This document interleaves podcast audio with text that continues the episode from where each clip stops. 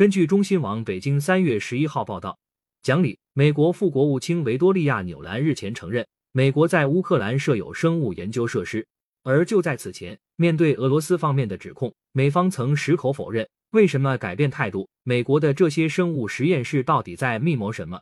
中国外交部发言人赵立坚周二披露，美国在全球三十个国家控制了三百三十六个生物实验室。根据美方自己公布的数据，该国在乌克兰就有二十六个生物实验室，乌境内所有的危险病毒都必须存储在这些实验室。美国国内有识之士和包括俄罗斯在内的许多国家多次对这些生物实验室发问，但美国始终以科学研究、和平用途为由搪塞，从未公布过其研究成果。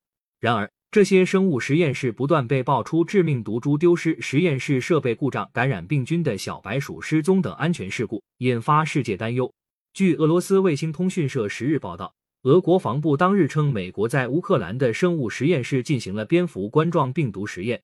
此外，美国方面计划今年在乌克兰开展鸟类、蝙蝠和爬行动物病原体的研究。并逐步过渡到研究携带非洲猪瘟和炭疽的可能性。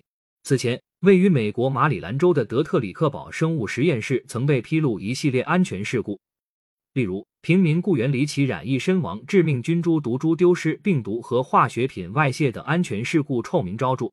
该实验室一度被美媒称为美国政府最黑暗实验的中心。德特里克堡不过是冰山一角。美国这些不透明、不规范、不安全的生物实验室，就像一把悬在头上的利剑，让世界感到不安。